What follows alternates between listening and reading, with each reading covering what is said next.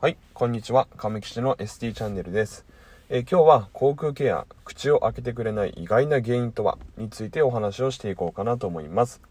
え今日の写真ですけど、え今日の写真も、え奥さんが作ってくれた晩ご飯の写真です。え今日はですね、あの奥さんの、え得意料理の一つであるチーズタッカルビを作ってもらいました。ね、え何回かね、えーと作ってもらってますけどね、えーといつもね、美味しいです。でしかもあのね、味がどんどんね、こうアップデートされていってるというね、えーすごいですよね。で、あとは、えっ、と、まあ、味噌汁、えー豆腐とえのきとわかめの味噌汁と、で、あとは味玉ですね。で、あとは焼きそば。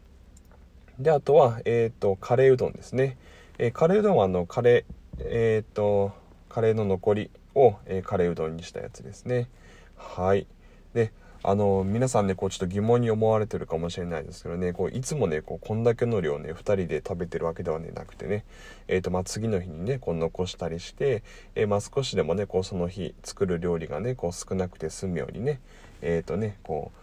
全部食べずにねこうちょっとねこう残してで次の日にこう持ち越してで次の日に食べるという感じでしております。はい。はいではね、えー今日は、え2本立てでお話をしていきます、えーまず1番部屋の入り方。2番声かけの仕方について、えー口腔ケアのことをお話ししていこうかなと思います。はいでは行きましょう。はい、えー口腔ケア口を開けてくれない意外な原因とは、えーまず1番ですね、えー部屋の入り方です。ねあのまあタイトルね見てちょっと皆さんねこう意外に思ったかもしれないですけども、えーまずねこう口腔ケアっていうのはねこう部屋を入った時部屋の入り方から、えー、と決まったりもします。と言いますのも、えーまずねえー、と下の、えー、と図と、え文字を見てもらいたいんですけども、え勢いよくね部屋に入るのと静かに部屋に入る、えこの2パターンねあると思います。ね、えー人によってはねこうね、えーノックしたりとかねこう失礼しますとかねこう言わずにねでしかもねこうね部屋のドアもね思いっきりなんか開けてでしかもなんならこうねデンカルのこうカートをねこうなんか壁にガンとぶつけたりしてねでガーッとねもう勢いよく入る人いると思います。ね、えーそれに対してこう静かにねこうノックしてで失礼しますってねこう言ってでこうドアもねこうそろそろそろっと開けてねこう静かにねこう入る、えーこんな、えーパターンの人もいるかなと思うんですね。でこの2パターンをね考えた時に、えー、と皆さんがねこう患者さんだったらねどう思いますかね？まあ、例えばねこう、まあ、起きてる方だったらいいと思うんですけど、ね、こううとうとしてたりとかねりとかこう気持ちよくねこう寝てる方っていうのもいると思います。で気持ちよく寝てる時にねこう部屋勢いよくねバーンとね入ってでうわーっとびっくりしてねこう起きるのと、まあ、静かに部屋に入ってねこうゆっくりこうねスーッとこう起こされるのねこうどっちがいいでしょうかねね、これあのこう、まあ、患者さんの立場になったらねもうすぐ分かることだと思います。でもちろんやっぱりねこう静かにねこう部屋に入ってもらった方が気持ちいいですよね。でなんか勢いよくねこう部屋に入ってこられるとこうなんかねこう自分の身に何か起きたのかとかねこういろいろねこう不安になったりとかね勢いよく入ってこられると、まあ、大きい音もしますからびっくりしますよね。でびっくりするっていうのはねこうやっぱり気持ちいいことではないですよね。ね、芸人さんなんかもねこうドッキリにね仕掛けられるとねね多分ねあのねテレビではねあんなリアクションしてますけどねこう内心はねきっとねイラッとしてると思うんですよねはいまあそんな感じでえー、とまずねこう部屋に入る時っていうのはやっぱりねこう静かに入るっていうのが大事だと僕は思います。と言いますのもやっぱりねこう勢いよく入られたりするとやっぱりこうなんかねびっくりしたりとかねこう不快な気持ちになったりすると思うんですよね。でまあねこう中にはねこう認知症だからねこうわからないだろうとかねっていうふうに思う人もいると思うんですけどもでそれは大きな間違いでこう意思表示ができないとかねこう認知症の方だったりしても不快な感情っていうのはねこう記憶にこう残りやすいんですよね。でその不快な感情っていうのがこうその後ねこう実施されるこう口腔ケアっていうのとこう結びついてしまってでも勢いよくねこう部屋に入ってきたイコールもう口腔ケアをされるっていうふうに思ってでそそれがねこう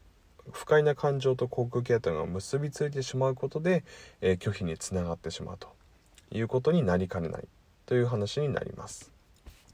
はい。で、次ですけども、えー、次、声かけの仕方ですね。え、これも、えーと、例えばこう寝てる患者さんだとして大声で起こされるのと静かに起こされるのどっちがいいでしょうかってことですよね。でこれも別にあの専門的な知識は全然いらなくてで自分がこう患者さんの立場になった時のことを考えればもう一目瞭然だと思います。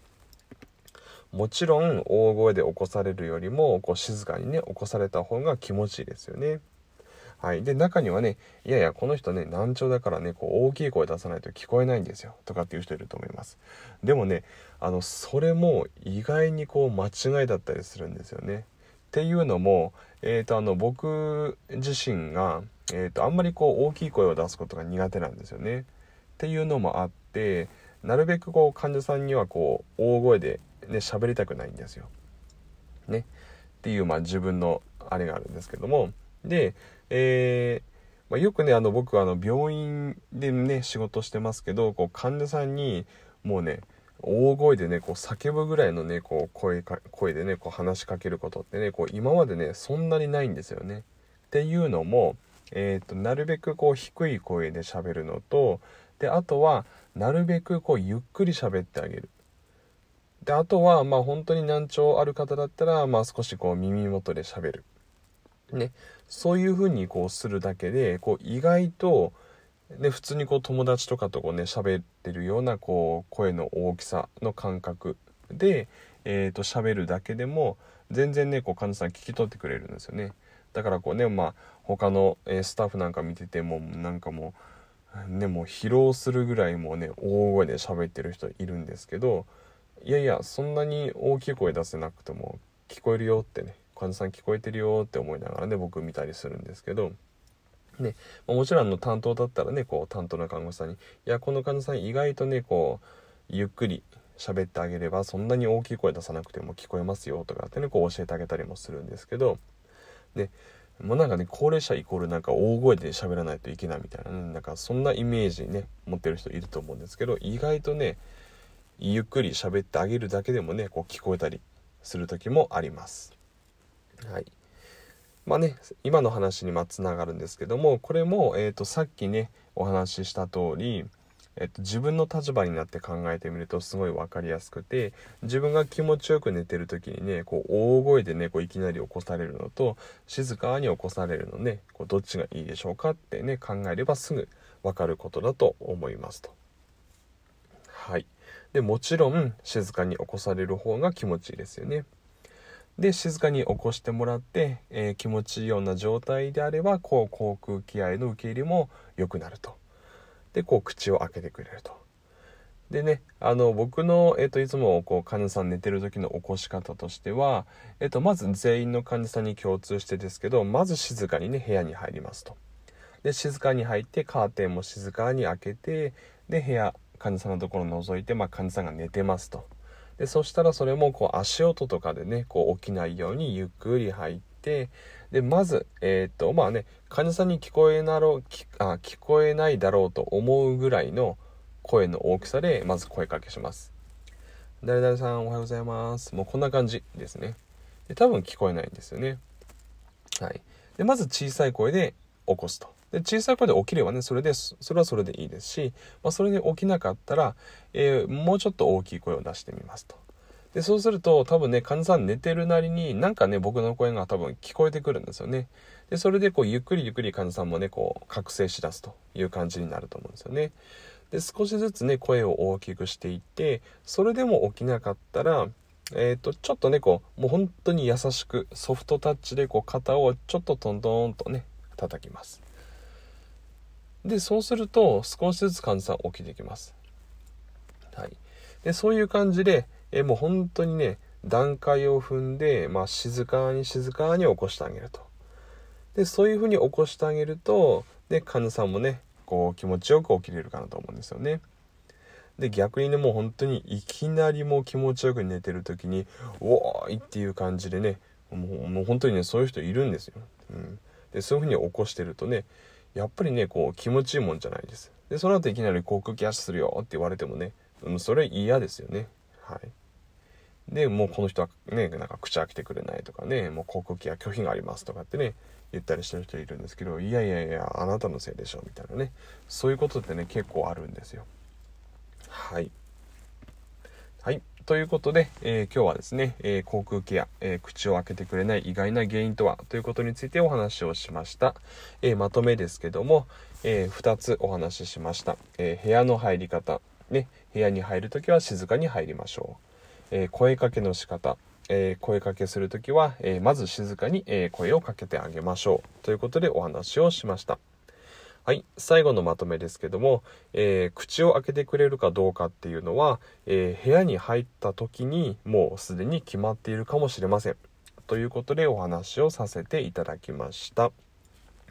はい、えー、今日の動画は以上になります。えー、この亀吉の ST チャンネルですけども、えー、なるべく、え毎日動画を投稿していこうかなと思いますので、え最新の情報をチェックできるように、えチャンネル登録の方もよろしくお願いします。えそれに加えて、え Twitter と Instagram も、え同じ名前のアカウントでやっておりますので、えそちらの方もぜひチェックしていただけたらなと思います。で、えーと、あとまあお知らせ的なところなんですけども、えー、ね、あのこの YouTube チャンネル、えー、始めまして、え、1ヶ月経ちました。で、今のところ、えー、毎日投稿ができております。で、ただ、えっ、と、今年の、えー、12月20日ですね、え、公認心理師試験の方が、え、日程が決まりました。で、えもうね、え今日はね、えこの撮影してるのが8月1日なんですけども、えまだね、え4ヶ月とちょっとありますけどでもねまだ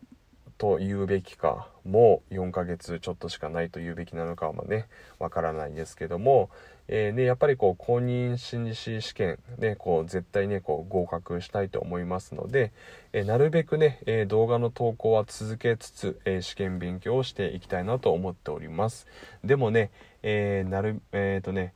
日にちが近づいてくるとねちょっとねこう余裕もなくなってきてね、えー、試験勉強の方にねこう趣がいってしまうとちょっと毎日投稿がね難しくなってしまうかもしれないんですけども、えー、その時はね、えーと、ご了承いただけたらなと思います。はい。でもねえなるべくは投稿していこうかなと思いますのでね、えー、ぜひね、チェックをよろしくお願いします。はい。ではね、すいません。最後、えー、長くなりましたけども、えー、今日はこれで以上になります。え最後まで、え動画ご視聴ありがとうございました。